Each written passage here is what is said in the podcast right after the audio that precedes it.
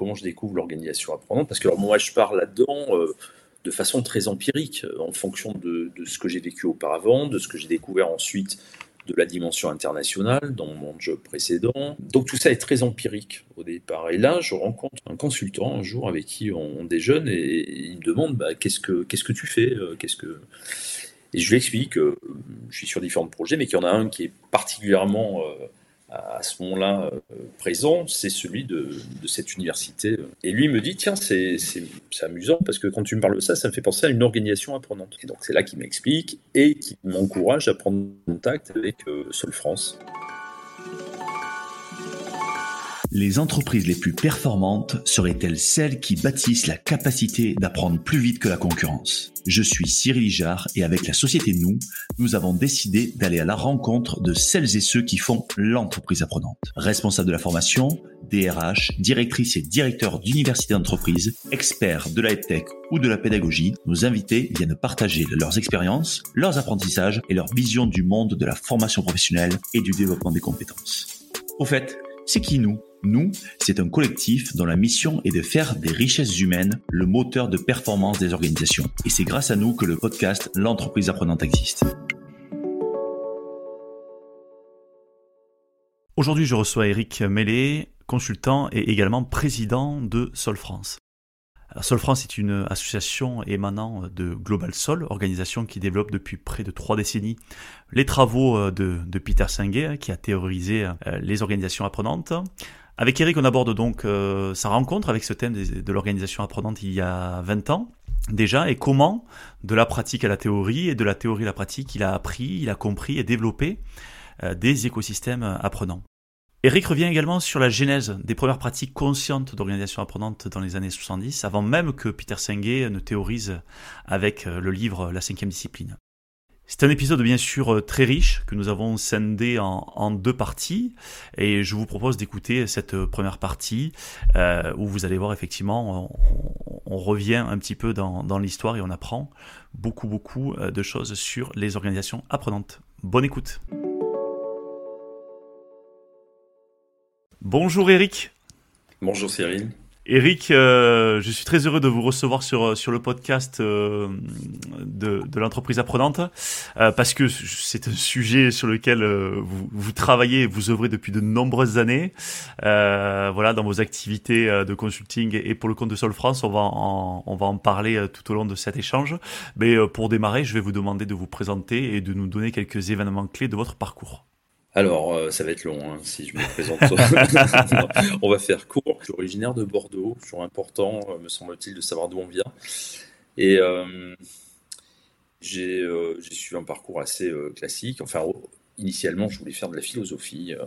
ça s'est pas fait. J'ai fait une école de commerce, donc c'est en ça que c'est assez classique. Et j'ai rejoint très vite à la sortie de West bien, en l'occurrence L'Oréal, où j'ai passé bah, où j'ai passé pratiquement 30 ans, euh, en démarrant comme commercial, euh, en faisant plein de choses différentes hein, en 30 ans, euh, mais on va dire une, période France commerciale, direction commerciale, business développement, et ensuite une rupture intéressante puisque je suis parti aux États-Unis découvrir une marque américaine qui s'appelle Redken à l'époque pour revenir en France et la lancer en partant de en partant de rien et avec une démarche qui était euh, très alternative par rapport à ce qui se faisait sur le marché à l'époque. Là, on était en, en 97. Euh, ça ne me rajeunit pas. Et puis, euh, et puis ensuite, je passe à l'international avec une direction zone. je m'occupe de 12 pays sur justement cette marque et une autre qui a été rachetée entre temps qui s'appelle Matrix. Et puis la dernière partie de ma carrière qui a duré pratiquement 12 ans.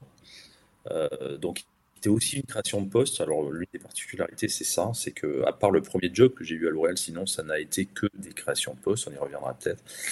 Donc, la dernière aventure qui a duré 12 ans était euh, très intrapreneuriale, euh, puisque, euh, en partant d'une page blanche, ça a consisté à, à, mener différents projets, mais parmi lesquels, peut-être les plus, les plus saillants ont été la création d'une première université de marque, qui a été lancé dans 55 pays. Et cette université de marque, qui, d'ailleurs a été la, euh, à l'origine de ma découverte du concept d'organisation apprenante, a donné lieu à une académie qui elle, a été lancée dans 75 pays. Voilà. J'ai quitté l'Oral en 2015. juste avant de partir, je suis reparti à l'école, en l'occurrence à Cambridge, pour faire un, master de recherche en psychologie positive appliquée. Et puis, et puis aujourd'hui, je suis consultant, coach et facilitateur, on va dire, de, transformation. Et président euh, de Sol France, en l'occurrence la Société pour l'organisation apprenant, qui est une association qui a, euh, qui a 23 ans exactement. Ouais, et, d'ailleurs, euh, ouais, est-ce que vous pouvez nous, nous, parler un petit peu de, de, Sol France, de sa mission, de son rapport avec Sol International, avec Peter Senge À, l'origine, déjà, Sol France est né euh, des travaux de Peter Singuet, en l'occurrence euh, Irène Dupont-Couturier, qui est la fondatrice euh, de Sol France. suite à l'ouvrage La cinquième discipline, paru en 1990 de, Peter Singuet, Irène donc a, créé Sol France. Et les liens ont toujours été bien sûr très étroits avec, avec Peter Singuet, puisque, puisque c'est lui qui a formalisé cette, cette idée d'organisation apprenante, c'est pas lui le premier euh, qui avait eu euh, cette vision hein, de, l'organisation apprenante, mais c'est lui qui, à travers ces cinq disciplines, on, a vraiment euh, formalisé le, concept historique, parce qu'aujourd'hui, on, parle beaucoup d'organisation apprenante, mais en tout cas, sur le plan de, la conception initiale, c'est Peter Singuet. Et, et, et France, effectivement, fait partie d'un réseau plus global qui s'appelle Global Sol, justement, et qui a des antennes dans euh, euh, plusieurs pays, euh, que ce soit au Japon, en Suède, aux États-Unis, en Espagne, différents pays. Ok, et euh, très bien. On va, de toute façon, on va revenir effectivement sur euh, ce que vous faites euh, en, tant que consultant chez Sol France. J'aimerais bien qu'on revienne effectivement sur votre parcours, puisque, comme vous avez dit, vous avez été très synthétique dans votre parcours, mais dans, dans, ce parcours, vous avez parlé d'une période où vous avez découvert les organisations apprenantes. Et moi, j'aimerais bien qu'on revienne sur euh, cette, cette, cette période de votre vie. Euh, voilà, c'est quoi le contexte que vous, vous nous remettiez un petit peu, on, fasse un, flashback que vous nous remettiez le contexte. Euh, vous êtes où? Quelle est votre mission? Euh, Quels sont vos enjeux? Et comment vous le découvrez? Et comment vous commencez à, à, manier, à manier la chose, à manier le concept, à manier la pratique? Alors, euh, on est en 2003 je crois, de mémoire, 2003. Et euh, je viens d'être euh, directeur général du business développement et de l'excellence commerciale pour euh, la division produits professionnels de L'Oréal, c'est-à-dire huit marques à destination des, professionnels, donc un modèle B2B2C. Et c'est une création de poste et, je me retrouve peut-être huit jours après avoir pris donc cette nouvelle fonction. je me retrouve dans une réunion à Londres euh, et, à ce moment-là, euh, un directeur de zone, c'est-à-dire un membre du, comité de direction, m'interpelle et me dit Bon, ben Eric, euh, on a racheté cette marque qui s'appelle Matrix, qui est numéro 1 aux US à l'époque.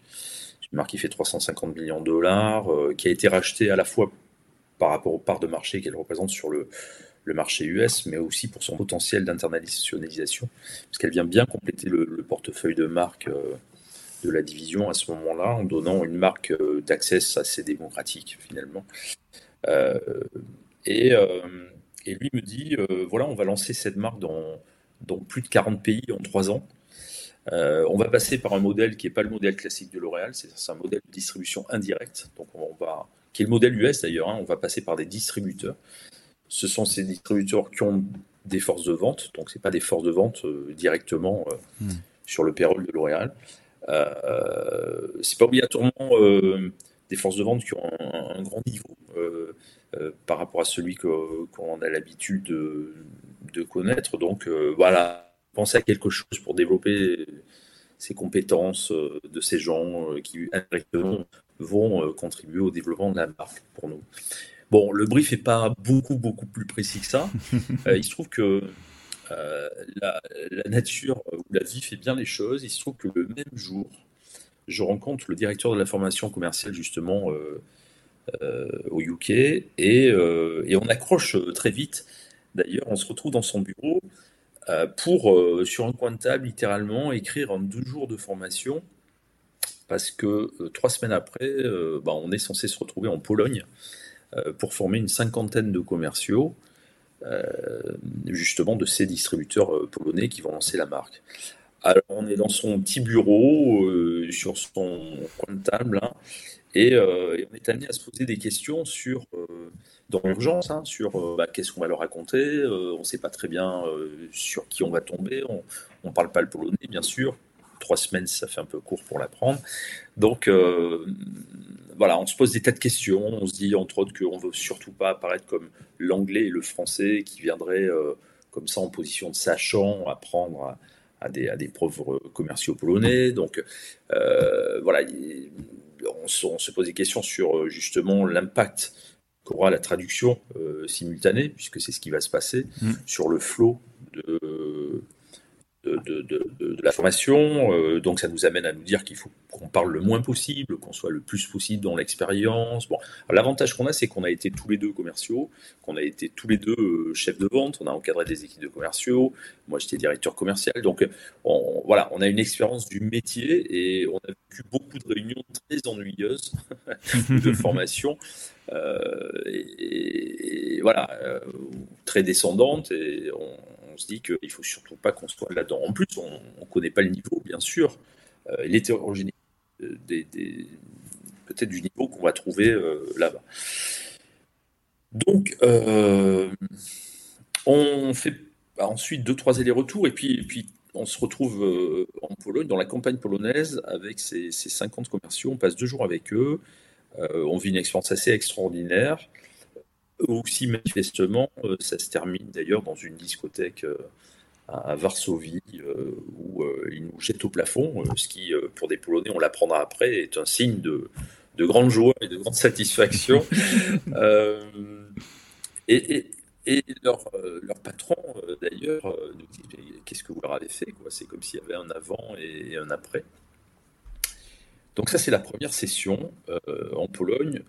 Quelques, quelques semaines plus tard, euh, il y aura la Russie. À l'époque, on pouvait aller en Russie. Donc, euh, on se retrouve dans la même configuration, euh, même, même succès, même enthousiasme. Et, finalement, le troisième pilote, ce sera la République tchèque. encore un groupe de, même taille et à nouveau le, même type d'expérience. Bon, et là, là, il se passe plusieurs choses. D'abord, je suis en charge de huit marques, donc pas d'une seule. J'ai d'autres projets qui commencent à émerger. Euh, j'aime beaucoup me retrouver dans cette posture de, facilitateur, mais voilà, je ne peux pas passer ma vie et mon temps à faire ça. Et puis, il y a, donc on parle d'une quarantaine de pays avancés, dont l'Inde, la Chine, le Brésil, enfin des mastodontes euh, à trois ans. Donc, en gros, je me dis que ça va pas être possible, euh, ça va pas être possible de continuer comme ça. Et là euh, vient l'idée, c'est littéralement ça, hein, vient l'idée euh, un matin, je me souviens très bien de pourquoi pas créer une université. Voilà. Et si c'était une université, alors bien sûr virtuelle, on n'a pas les moyens. alors ce que je voulais dire, c'est que c'est quand même important, c'est que j'ai pas de budget à l'époque, hein, puisque c'est un projet qui, qui, est un projet qui émerge euh, je dis ça parce que souvent on a tendance à penser, oui, c'est L'Oréal, donc c'est ouais, tout et tout. En l'occurrence, c'est pas du tout le cas. Euh, le projet émerge, il n'a pas du tout été anticipé. Et euh, ça, tout va se faire avec, au départ en tout cas, vraiment à, la débrouille, pour pas dire autre chose. Et, et, et donc voilà, cette question, pourquoi pas une université Parce que il faut s'inscrire dans le temps long. Voilà, c'est pas juste en une formation que les choses vont changer. il faut que les choses vivent dans le temps. Il va y avoir du turnover, des gens qui vont arriver, d'autres qui vont partir. Bon, et puis il faut, il faut, il faut passer par des niveaux différents. Donc, réfléchir à euh, une, université, ou le conseil d'une université, euh, a, plein de vertus au sens où ça oblige à, à réfléchir effectivement à, des contenus qu'on va pouvoir diffuser euh, dans des environnements différents. Donc, qu'est-ce qui est commun et qu'est-ce qui est spécifique? Euh, ça, induit l'idée d'un parcours de, développement euh, en passant de, skills qui sont assez basiques à, des, compétences plus, avancées. ça induit une idée d'appréciation, de, certification, donc de reconnaissance finalement, mmh. Pour des gens qui n'ont pas obligatoirement des bons souvenirs à un dépend de l'école. Les commerciaux, c'est pas toujours les, ceux qui ont fait les plus grandes études. Et, donc, cette idée de, valoriser leur implication, pour le coup, dans, le développement de leurs compétences euh, apparaît aussi dès le départ. Enfin bon, voilà, plein de choses. Et, euh, ensuite, euh, au-delà des contenus du, parcours, la question se pose de, qui pour délivrer ces contenus. Là, j'ai pas, j'ai pas de ressources, moi, j'ai pas de budget pour engager une, une compagnie de, de, formateurs à l'échelle internationale dans les pays où on va lancer. donc, assez vite vient l'idée aussi de s'appuyer sur l'encadrement euh, de Matrix, qui là en l'occurrence sont, des employés de L'Oréal, de s'appuyer sur eux, euh, sur ces cadres commerciaux, pour que eux fassent la formation des commerciaux des distributeurs. Donc on parle de formation de formateurs. Alors maintenant c'est très commun. Euh, en, 2003 c'est très avant-gardiste. En tout cas dans le cas de L'Oréal c'est quelque chose qu'on n'a pas envisagé jusqu'alors. Mmh et, euh, et alors, c'est ça va être à peu près euh, près d'un an, euh, pas que sur ce seul projet, mais en tout cas, la gestation du contenu, du, du curriculum, ça va, s'étendre sur, près d'un an après ces pilotes, pour nous amener en 2005 au premier Trainers Camp, c'est-à-dire à la première formation de formateurs qui va, être sur, qui va durer sur cinq jours. On va avoir euh, je crois de mémoire, 26 ou 27 participants qui vont venir de, 15 ou 17 pays différents et qui vont venir euh, passer vraiment, euh, s'immerger dans une expérience pédagogique qu'on veut à l'époque la plus extraordinaire possible, pour que eux-mêmes ensuite, revenus dans leur pays, lancent leur université. matrice. Donc c'est voilà, l'idée c'est un peu un peu imaginer ça comme une franchise on vient chercher le master franchise et puis ensuite on le lance dans son pays. Euh, les ressources, on est deux, c'est-à-dire moi et, mon assistante à l'époque, euh, qui au fil des ans deviendra euh, chef de projet. autant dire qu'il y a très peu de ressources. sur le plan hiérarchique, j'ai aucun, comment dirais-je, lien avec bah, tout l'écosystème qui est impliqué finalement dans ce projet. Ça veut dire que dans chaque pays, euh, la direction générale de la division d'un pays qui encadre plusieurs marques est impliquée. Bien sûr, le directeur général de la marque en question est impliqué, ainsi que son directeur commercial, marketing, éducation. Enfin, donc, donc euh, j'ai aucun lien hiérarchique sur ces personnes-là. Euh, chaque pays fait partie d'une zone. Hein. Le monde est divisé en cinq zones. Les directeurs de zone aussi, qui sont membres du CODIR, sont impliqués. la direction générale. Enfin bon, donc il y, a tout un écosystème embarqué dans ce, dans ce projet, euh, mais sur lequel j'ai aucun pouvoir euh, au hmm. sens classique du terme. Donc euh, tout va se faire par le réseau.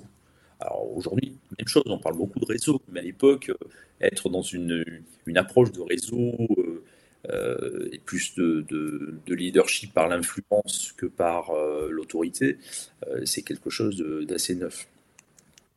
Et euh, pour revenir à votre question de comment je découvre l'organisation apprenante, parce que moi je parle là-dedans euh, de façon très empirique, euh, en fonction de, ce que j'ai vécu auparavant, de ce que j'ai découvert ensuite de la dimension internationale dans mon job précédent, ce que j'ai aussi découvert dans, dans l'approche des marques américaines, hein, qui, ont, qui ont autre,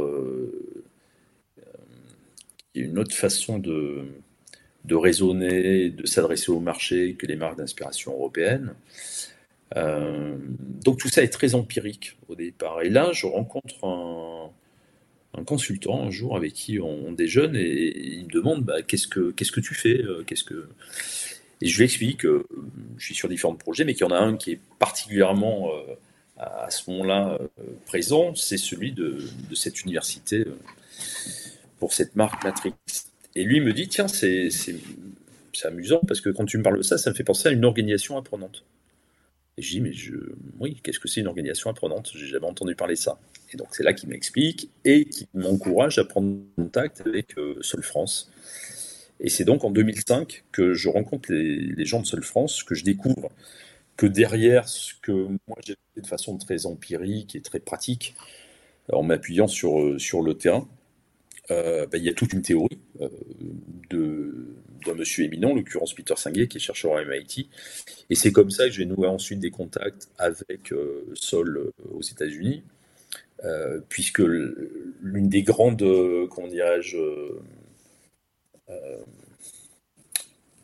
l'un des grands moments de cette université, ça a été le lancement des États-Unis en 2008, c'est-à-dire dans le berceau de la marque, euh, qui au départ euh, voyait ça d'un œil un peu condescendant, et puis euh, en 2008, lors de la crise financière, connaissant des difficultés, euh, se dit bah oui, ça serait peut-être pas mal qu'on y pense pour nous et, on se retrouve à deux.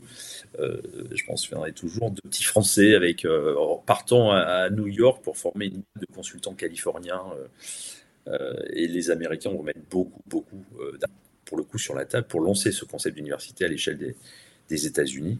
Où là on parle quand même de, de, 4000, 4500 commerciaux à l'époque, ah donc c'est un gros truc.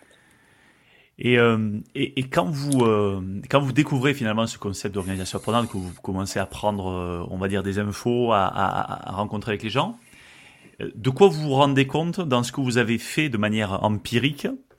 Qui résonne avec, on va dire, tout ce qui a été conceptualisé, théorisé par Peter Senge Qu'est-ce qui, qu'est-ce qui résonne, qui, qui, qui vous montre que vous, y a, vous avez fait, vous avez finalement développé des, des, des, des, pratiques apprenantes sans, sans, forcément le savoir? Qu'est-ce que concrètement vous avez, vous avez mis en place pour que, euh, lors, dès lors de la première euh, session en Pologne, euh, les commerciaux soient au plafond?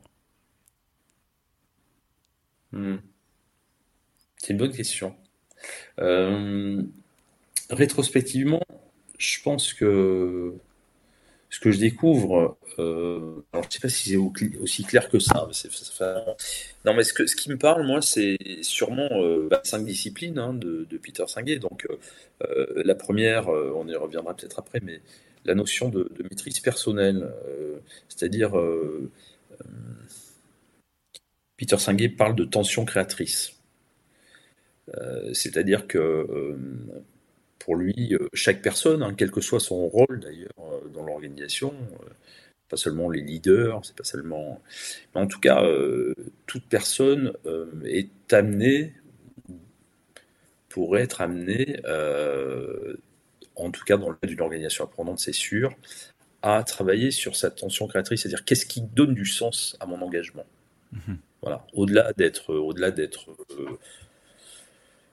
du titre, de la fonction, de la rémunération.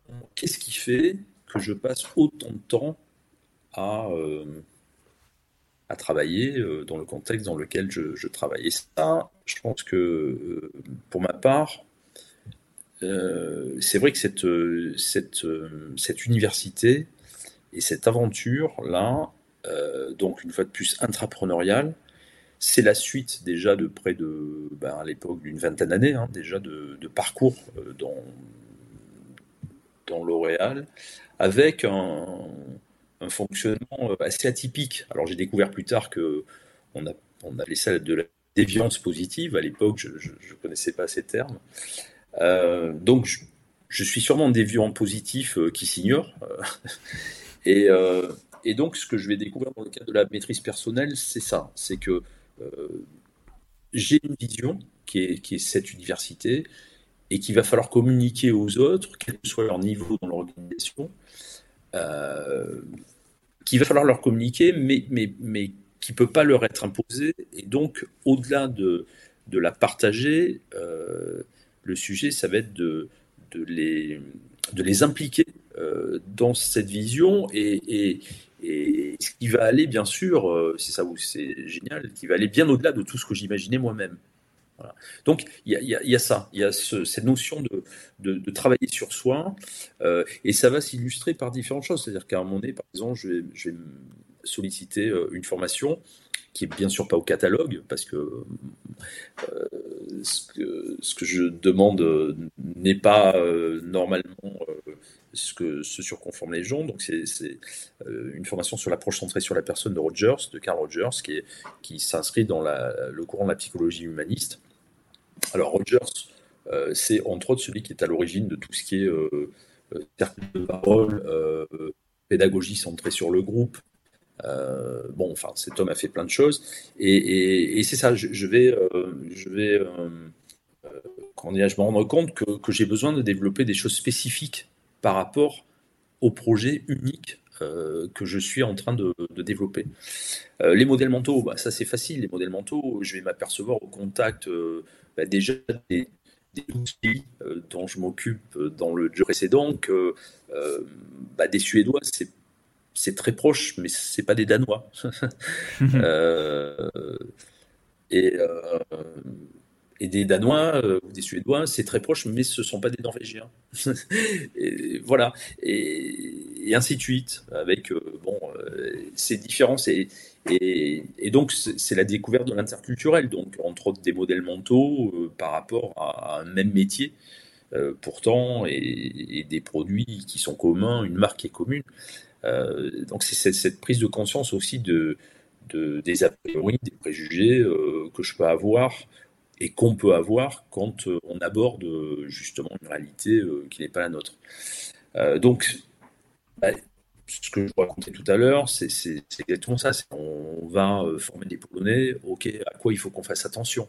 Euh, qu'est-ce qu'il faut qu'on évite? Euh, euh, Comment, par exemple, enfin, c'est une anecdote, je repense à ça, on se retrouve, ça c'était en Russie, ça dure, la formation dure deux jours et demi, je crois, de mémoire. Et pendant deux jours et demi, on a une personne qui est face à nous, une jeune femme, quasiment les bras croisés, assez inexpressive, qui sourit pas, vraiment, qui participe aux activités qu'on propose, mais euh, qui le reste du temps est quand même très, très froide. Et avec Steven, donc, euh, cet anglais avec qui on fait ses formations, bah, on, s'interroge, on se demande euh, voilà, ce qui se passe, est-ce qu'il y, a un problème et, finalement, à la fin de la session, elle vient nous voir, elle nous serre la main, elle nous dit merci, c'est la meilleure formation que j'ai jamais vécue.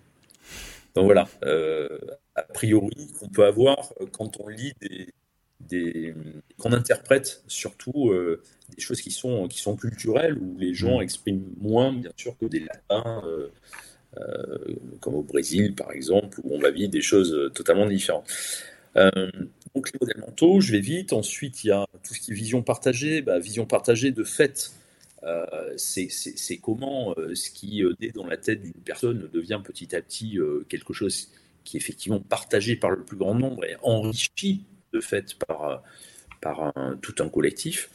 Euh, apprendre en équipe, bah, là aussi, euh, l'équipe au départ, on est deux, comme je vous le disais, mais il se trouve qu'ensuite, le projet ne va pouvoir évoluer qu'en créant une pseudo-équipe.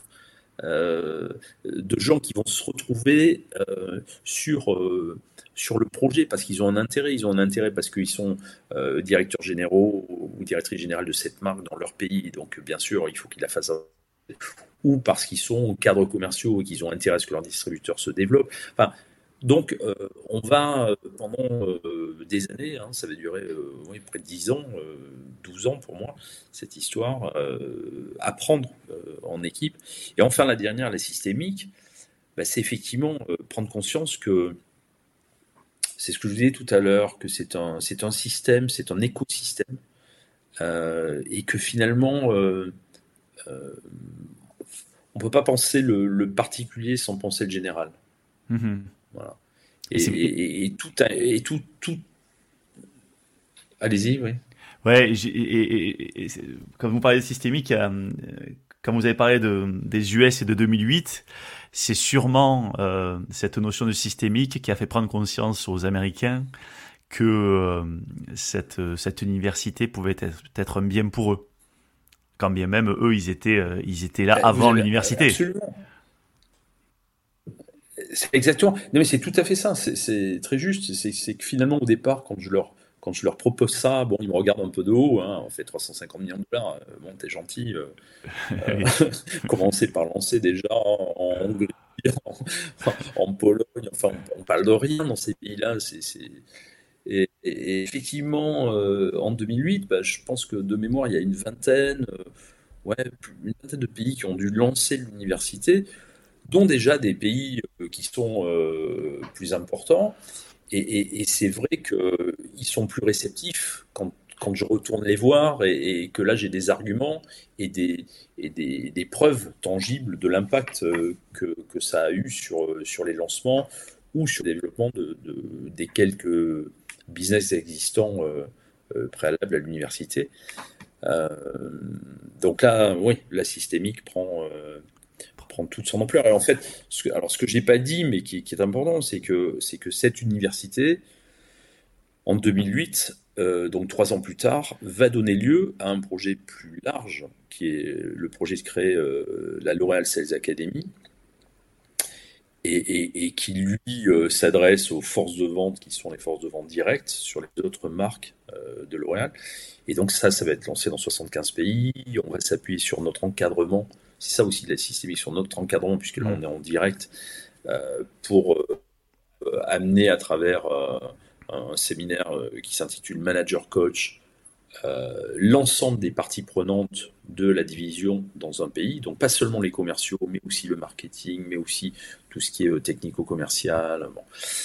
On y reviendra peut-être. Et puis, et puis après, de ce, de ce projet, l'Oral Sales Academy qui reste sur l'interne, bah, il va y avoir un autre projet, puisqu'on est dans du B2B B2C euh, qui va être d'accompagner de, de, le développement de nos clients professionnels et qui va prendre la forme de la L'Oréal Business School. Donc, donc euh, voilà, et, ça terminera, ça s'écanche pas euh, par le transfert à, une autre, comment dirais-je, une autre entité qui sera née entre temps, et ça sera la Retail Academy de L'Oréal, avec un scope de quasiment un million de personnes dans le monde. Donc, oui, le côté systémique bah, ça a été vécu bien au-delà de, la théorie. Et ce qui est marrant, par contre, c'est avec certains principes de base. Voilà, parce que la difficulté, finalement, c'est d'adresser la complexité. Je ne sais plus qui parle de simplicité, voilà, de, de, de, de, rester, de trouver euh, une façon simple d'adresser la complexité. Ouais. ouais.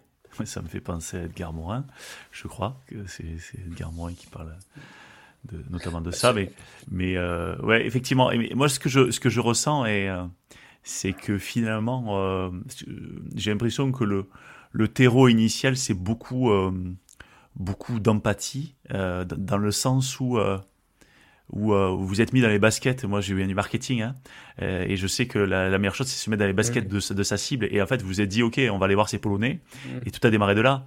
Avec, euh, si on y va avec avec notre prisme, avec notre avec nos lunettes, c'est pas sûr que ça fonctionne. Alors que si on se met dans leur dans leur basket, eh ben là, on ne sait pas exactement comment ils sont, comment ils sont taillés les baskets, mais on suppose que ces baskets. Et puis surtout, on va découvrir avec eux comment sont ces baskets, comment ils voilà et donc, on, va, s'intéresser à eux avant de s'intéresser au produit. Euh, parce que le produit, ok, il est là, on, voilà, il a un succès aux États-Unis. Et, et, moi, ce que je ressens dans ce que vous m'avez dit, c'est ça, c'est le fait que que cette, cette, cette empathie, cette, euh, cette volonté en fait d'aller euh, au, au, ouais, au devant en fait de, des commerciaux et des spécificités culturelles de chaque pays et de chaque commercial dans chaque pays, parce que même si on a ensuite un, socle culturel, deux commerciaux sont différents. Il y en a qui sont plus, euh, on l'a vu en Russie, hein, qui sont qui, qui, vont être plus, euh, qui vont être plus réservés, et d'autres qui vont être un petit peu plus extravertis. Et, et ce, cette notion d'empathie, je crois qu'elle est importante dans, dans, cette notion d'organisation apprenante. Et, et là, vous l'avez vous l'avez bien bien défini effectivement. Euh, Eric, euh, oui, allez-y, allez-y. Et après, j'ai une question. Non, non, simplement, euh, je vous rejoins sur le fait que l'empathie, c'est la base. Hein, et, ça, et par rapport à votre question, comment, on arrive à ça, je pense que le fait d'avoir été commercial, mhm. le fait d'avoir été commercial, et parce que je, je, crains que quelquefois on l'oublie au marketing, hein, pour avoir fait un peu de marketing aussi. mais après, grande expérience commerciale. Euh, bah, un commercial, c'est logiquement quelqu'un euh, qui fait preuve euh, d'empathie. Enfin, je parle pas de la caricature du commercial qui, juste fourgue des produits, mais, je parle du, vrai commercial et de ce que ce métier a de noble. Dans le fait où, d'abord on essaie de créer une relation avant effectivement de, de, vendre quoi que ce soit, et ça, ça passe par l'empathie, qui est d'ailleurs l'une des, l'une des trois euh, conditions euh, à réunir dans le cas d'un entretien centré sur la personne hein, de Carl Rogers dont je parlais tout à l'heure. Donc effectivement, l'empathie, c'est au cœur de, de tout ça. Ouais, effectivement. C'est bien de la rappeler.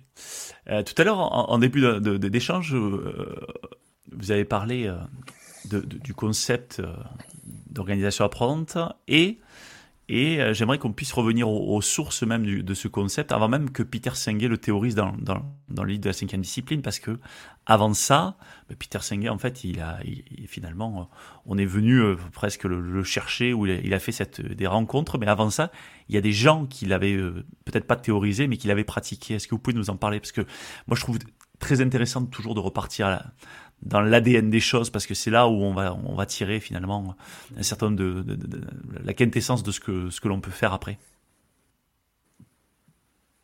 Oui, vous avez raison, Cyril. Et d'ailleurs, c'est ce qui, euh, euh, pour ma part, a, a renforcé euh, cette, comment dirais-je, cette adhésion à, ce concept d'organisation apprenante. C'est qu'au-delà du concept en lui-même, hein, parce que Bon, euh, l'ouvrage de la cinquième discipline, c'est quand même un gros pavé euh, qui, mérite d'être lu et qui demande un intellectuel quand même assez conséquent. Euh, c'est intéressant et comme étant à l'origine moi-même un, opérationnel, c'est vrai que ce qui m'a particulièrement inspiré, c'est de revenir à, à, ces sources. Alors il y en a, il y en a plusieurs, mais il y en a deux pour ma part qui ont été vraiment, vraiment très inspirantes.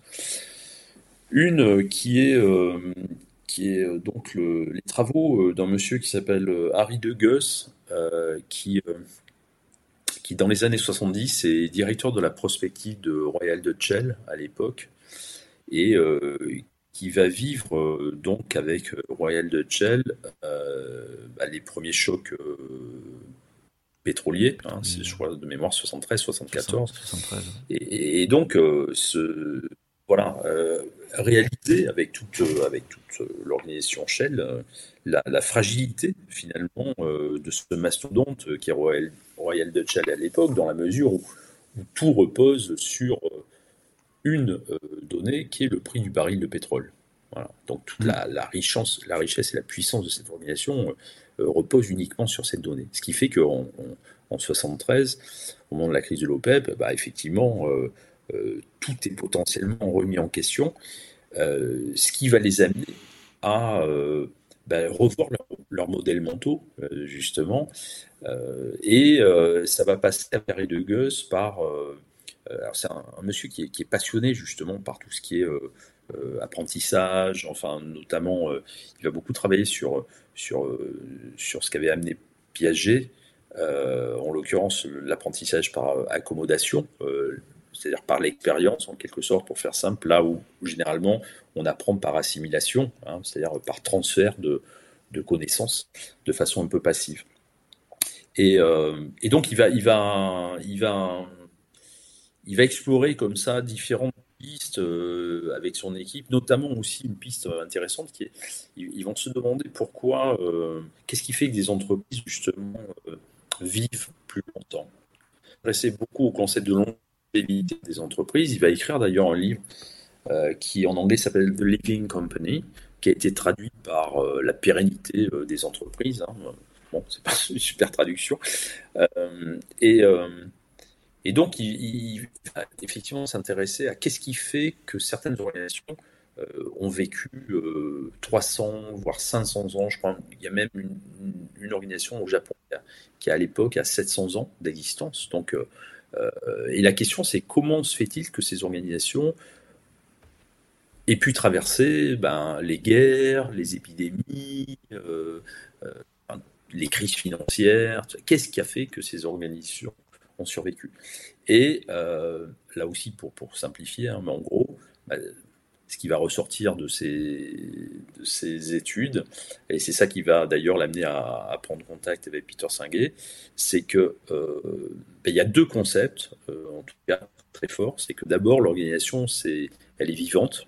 Donc euh, l'organisation n'est pas une machine, comme on a tendance à la voir hein, de façon assez classique, avec des organigrammes, des petites boîtes dans lesquelles on enferme les gens avec des, des traits qui sont censés représenter les liens, oui, euh, seulement hiérarchiques de ces gens. Donc une organisation, c'est pas du tout ça. Une organisation, c'est vivant. Et, euh, déjà, si on, accepte de voir, là aussi, hein, le modèle mental, si on accepte l'organisation comme un organisme vivant, bah, ça ouvre des tas de nouvelles perspectives. Et par voie de conséquence, si c'est vivant, bah, comme tout ce qui est vivant sur la planète, ça apprend. Et donc la question devient, qu'est-ce qui favorise euh, pas seulement l'apprentissage. Hein. alors, on fait la différence entre l'apprentissage et l'apprenance. Hein.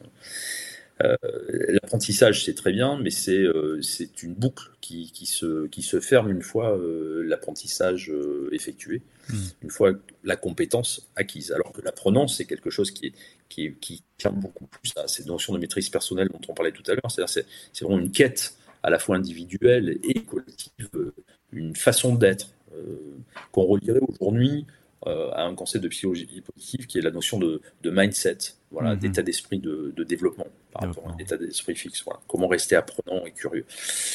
Euh, donc, euh, oui, organisation vivante et organisation apprenante parce, que, parce que vivante. Donc, c'est d'ailleurs pour ça qu'il fait cette réflexion que, que, je trouve géniale de dire, mais on, des entreprises se demande par moment comment devenir organisation apprenante ou entreprise apprenante, mais c'est la question euh, n'a pas, n'a pas lieu d'être parce que elles sont de fait apprenantes puisqu'elles sont euh, vivantes et qu'elles sont.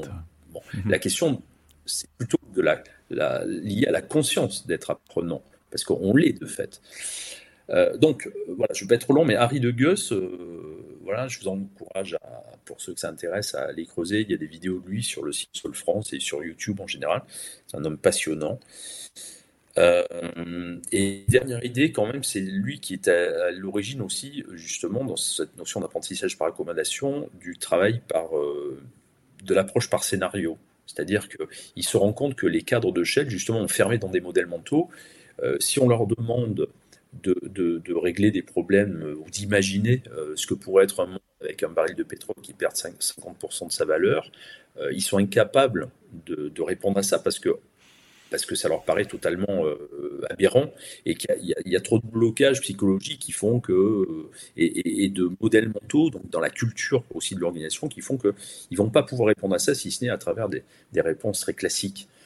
Euh, et, donc, euh, il va aborder ça par la notion de scénario. C'est-à-dire, on ferait comme si, vous savez, comme les enfants, on ferait comme si on était euh, les rois du monde. Quoi. Et donc, en faisant le on ferait comme si, il, s'aperçoit que ça débloque certains, certains, certaines préjugés, justement, ou a priori, et que, et que finalement, dans le on ferait comme si, ben, on, on va se raconter des histoires. En se racontant des histoires, on va imaginer euh, des choses euh, différentes et donc potentiellement créer de nouvelles réalités, de nouveaux possibles. Donc ça, c'est Harry de Gus. Et puis une autre source, alors qui vraiment a été une totale pour moi et vraiment géniale, dont Peter Singh s'est beaucoup inspiré, c'est un monsieur qui s'appelle Dee Hawk, que généralement personne ne connaît, qui est le fondateur de Visa International, entre autres. Alors c'est assez marrant parce que quasiment tout le monde a une carte Visa, mais tout le monde connaît, euh, euh, tout le monde connaît euh, Elon Musk. Elon Musk, j'allais dire, ouais, tout à fait. Qui Elon Musk qui a été chez Visa. Voilà. mais, ah, je chez PayPal, non, chez PayPal, chez PayPal, chez PayPal. Il a été chez PayPal, pas chez Visa. Ah, mais non, mais ce que je veux dire, tout le monde connaît ces, ces, gens-là, mais on ne connaît pas D-Hawk en général. Et, puis Visa, euh, on sait très peu de choses sur Visa. Hmm. Euh, c'est assez étonnant. En tout cas, ce monsieur, il est, il est, il est cadre, il est cadre, mais cadre moyen, un peu rebelle, dans une banque californienne qui s'appelle Bank of America dans les fin des hmm. années 60, début 70. Et, c'est le, moment où les cartes bancaires explosent États-Unis. Enfin, c'est les premières cartes, hein, euh, qui sont pas tout à fait les cartes qu'on connaît aujourd'hui. Euh, mais en fait, c'est un joyeux euh, Beans. Et, son patron, qui a repéré chez lui une façon justement un peu originale d'aborder les choses, va lui confier la mission, sans aucun moyen, sans aucune ressource, d'essayer de réfléchir à, un système qui pourrait quand même un peu harmoniser hein, ce, qui, ce qui part dans tous les sens. Bon, euh, c'est ce qu'il va faire, hein, je vais vite, mais c'est ce qu'il va faire à l'échelle des, États-Unis. Puis, puis comme il va réussir à l'échelle des États-Unis, on va lui dire, bah, tiens, ça serait bien de, réfléchir maintenant à un système à l'échelle mondiale qui permette de faire ça. Et ce système va devenir visa international. Et, là, lui aussi, ce qui est intéressant, c'est que c'est un, homme qui est, euh, entre autres, passionné de, biologie. Euh, il adore la nature, il adore observer la nature. Et l'une des idées qui, sort de ces observations, c'est que la nature repose sur deux grands principes. Un principe de compétition, qui est souvent mis en avant, hein, c'est le côté darwinien du, mmh. truc, un principe de compétition et un principe de coopération. Mais les deux euh, vont de pair. Et, euh, et donc, euh, l'une des idées qu'il va développer et qui est un, modèle euh, assez, euh, assez intéressant, voire, passionnant euh, par rapport aux questions qu'on se pose aujourd'hui. parce que finalement, ce qui est compliqué, c'est ce dans quoi sont beaucoup d'organisations, voire, voire on peut étendre, hein, d'États ou d'institutions, c'est soit le modèle basé sur la compétition et, finalement une forme de euh, d'ordre euh, de, domination. Hein. Enfin, ça mmh. sous-entend tout un tas de choses dans la, pure, le pur modèle de compétition. Ou euh, le de, de, coopération qui lui repose sur d'autres d'autres registres. Et, lui observe que finalement, pour que ça fonctionne, euh, il faut qu'il y ait un équilibre entre, entre ce qui est de l'ordre de, l'ordre et ce qui est de l'ordre du chaos. Il va créer ce, ce concept d'organisation chaotique, donc, euh, bah, qui, comme le terme l'indique, euh, est un joyeux mélange, comme dans la vie, d'ordre, parce qu'il ne peut pas y avoir d'organisation sans qu'il y ait une certaine structure, sans qu'il voilà, il ne peut pas y avoir le corps humain, bah, il, y a, des os, des choses qui sont solides, qui tiennent comme une armature, et puis en même temps, s'il y a trop de ça, bah, ça, devient rigide, ça se sclérose, ça se paralyse. Mhm. C'est la bureaucratie, hein, évidemment. Et puis, euh, donc, du chaos. Du chaos parce que c'est là qu'il y a de la bifurcation, c'est là qu'il y a de l'innovation, tout le monde parle de l'innovation. C'est parce qu'il y a du chaos, c'est parce qu'il y a de l'imprévu, c'est parce qu'il y a de l'incertain.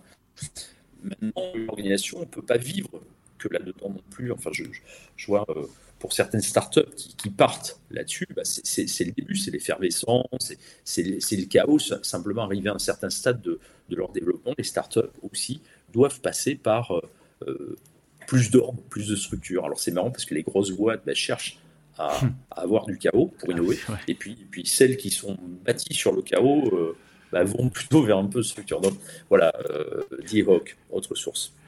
Et euh, c'est intéressant d'ailleurs euh, dans, cette, euh, dans cet exemple de, de, de, voir que c'est quand même la personne qui a créé la carte, une carte bancaire sur. Enfin, c'est quand même la banque, c'est quand même un métier de. c'était un métier très structuré et qui l'a fait en fait sur une vision très euh, ouais, tiré, tiré des, principes du vivant. Et c'est assez intéressant de se dire que euh, il s'est dit, en, en, montant Visa International, je veux le faire aussi sur le principe un peu du chaos, alors que, alors qu'on sait qu'au niveau bancaire, ce qui est important, en fait, c'est que, c'est que les éléments soient, soient rangés au, bon endroit. Donc, euh, donc, euh, ouais. C'est assez intéressant de voir ça. Ça va même plus loin, c'est-à-dire bon, ça je ne l'ai pas dit parce que ça peut en effrayer certains par moment, mais c'est aussi une dimension spirituelle qu'il a dit au cas.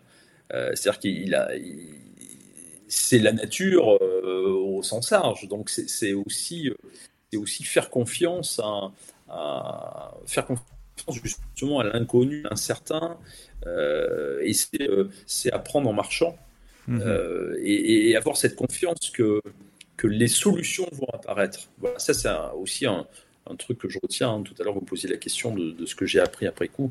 C'est très souvent devant des, problèmes ou des, effectivement d'une grande complexité. bon, euh, enfin, en même temps, euh, je sauve pas des vies, hein, c'était pas ça, mais, enfin, face à des problèmes euh, très complexes, comment tout d'un coup accepter de ne pas savoir et par contre faire confiance au fait que la solution est dans le système.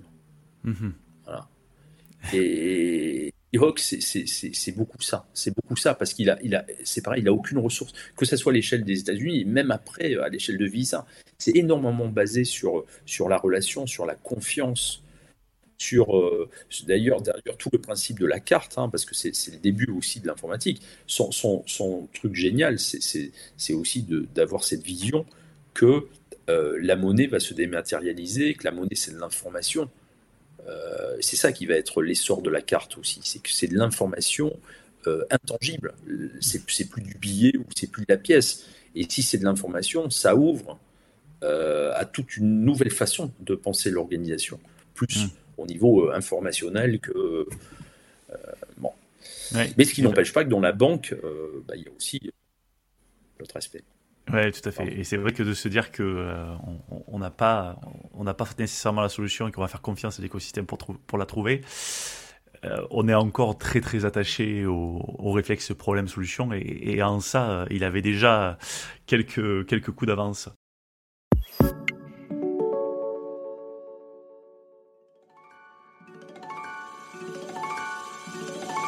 Attendez, attendez, ne partez pas si vite. Vous avez aimé cet épisode? Dites-nous-le en laissant un commentaire, en le partageant auprès de vos collègues ou sur les réseaux sociaux et en laissant 5 étoiles sur Apple Podcast. Cela nous aide vraiment à faire connaître le podcast et nous motive à produire de nouveaux épisodes. L'entreprise apprenante vous a été présentée par nous. Nous est une entreprise dont la mission est de faire des richesses humaines le moteur de performance des organisations. Retrouvez-nous sur nous.co, n o o u s Co. À très bientôt sur l'entreprise apprenante.